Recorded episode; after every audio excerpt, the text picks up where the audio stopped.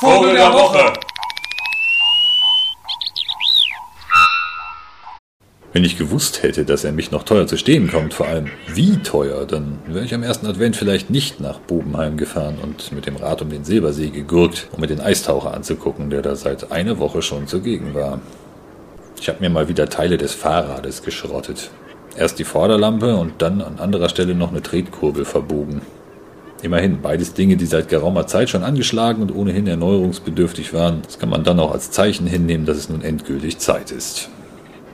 Vielleicht wäre ich trotzdem hingefahren, denn wohltuend unterscheidet sich der Eistaucher vom Haubentaucher neben vielen anderen Punkten auch in diesem. Er ist selten. In Mitteleuropa jedenfalls. Hier erscheint er zwar alljährlich, aber stets nur in geringer Anzahl und fast ausschließlich im Winter, was ihm vermutlich seinen deutschen Namen einbrachte.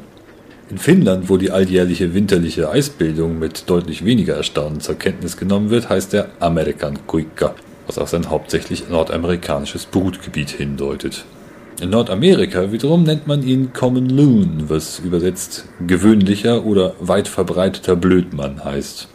Auf welche Eigenarten dieses schönen Vogels das anspielen mag, ist leider nicht überliefert.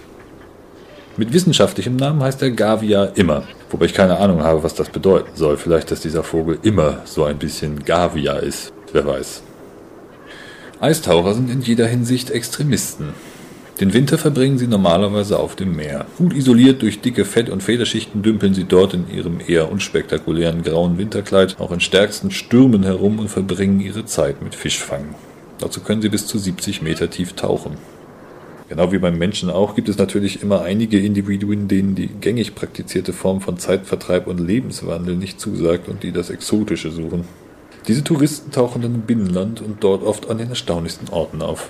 Die Gesetzteren unter ihnen besuchen den Bodensee, wo sich alljährlich mehrere Eistaucher einfinden, die Aussicht auf die Berge genießen und sich die berühmten Fischspezialitäten einverleiben.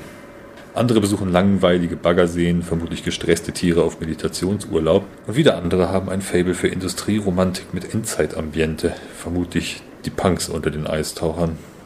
Meinen ersten Eistaucher sah ich in einem Hafengebiet in Bremen, das vor allem durch das völlige Fehlen jeglicher pittoresker Aussicht bestach. Ähnlich verhält es sich mit dem Mannheimer Verbindungskanal, auf dem ich Mitte Januar 2001 einen Eistaucher entdeckte. Dieser pendelte zwischen Mühlauhafen und Verbindungskanal hin und her. Vermutlich studierte er aus sicherer Entfernung das absonderliche Nachtleben an der Jungbuschtanke. Glücklicherweise hat das unter den Eistauchern offenbar nicht für Furore gesorgt, sonst hätte man sich im darauffolgenden Winter durch Schwärme von Eistauchern hindurchkämpfen müssen, die besoffen zwischen den Zapfsäulen herumgetorkelt wären und einem beiläufig die ihr respekteinflößenden dolchartigen Schnäbel in die Wade gerammt hätten. Höher hinauf als bis zur Wade hätten sie allerdings auch nicht gereicht, denn an Land sind diese Vögel noch unbeholfener als die schon legendär paddeligen Haubentaucher. An ihrem langen, torpedoförmigen Leib sitzen die Beine mit den großen Ruderfüßen als Antrieb zum Tauchen weit hinten, was zur Folge hat, dass ihr Körperschwerpunkt viel zu weit vorne liegt, als dass sie auf ihren Beinen stehen können. An Land bewegen sie sich mühsam auf dem Bauch rutschend fort, wobei sie keine besonders gute Figur abgeben. An Land gehen die stolzen Tiere aber sowieso nur zum Brüten oder wenn sie mit Schweröl so eingekleistert sind, dass das letzte Stündlein geschlagen hat. Zur Brutzeit ziehen sie sich diskret auf einsame Seen zurück, wo niemand das Dilemma mit dem Landgang beobachten und sie dafür verspotten kann. Etwas größer müssen diese Seen allerdings sein, denn wann immer unser Freund den Ort wechseln will, braucht er extrem lange Anlaufstrecken zum Abheben. Dasselbe gilt natürlich für die Landung, wenn er in Art eines Flugbootes über die Wasseroberfläche zischt. Zur Brutzeit machen die Eistaucher sich richtig fein. Im Sommerkleide sind Kopf und Hals schwarz mit grünem Schimmer, das Auge leuchtend rot und den Hals ziert ein Halsband in schwarz-weiß gestreiftem psychedelischen Muster. Die weiße Brust ist scharf abgesetzt vom schwarzen Rücken, über den eine Unzahl kleiner weißer Tupfer verteilt ist und dessen Schulterpartie ein schwarz-weißes Schachbrettmuster ziert. Das sieht alles in allem sehr apart aus. Das charakteristische laute Gejaule, das die Vögel am Brutplatz hören lassen, ist in vielen Gegenden Nordamerikas ein typischer Bestandteil der sommerlichen Geräuschkulisse, vor allem nachts, denn die Eistaucher rufen gerne in der Nacht.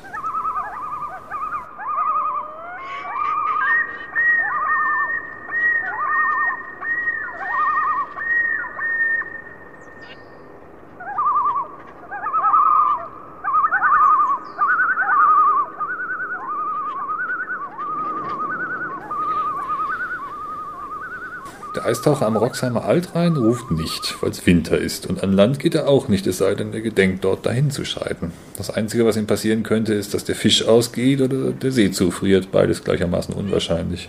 Trotzdem wird er vermutlich demnächst verschwunden sein, denn die wenigsten Eistaucher bleiben über drei Wochen auf demselben See.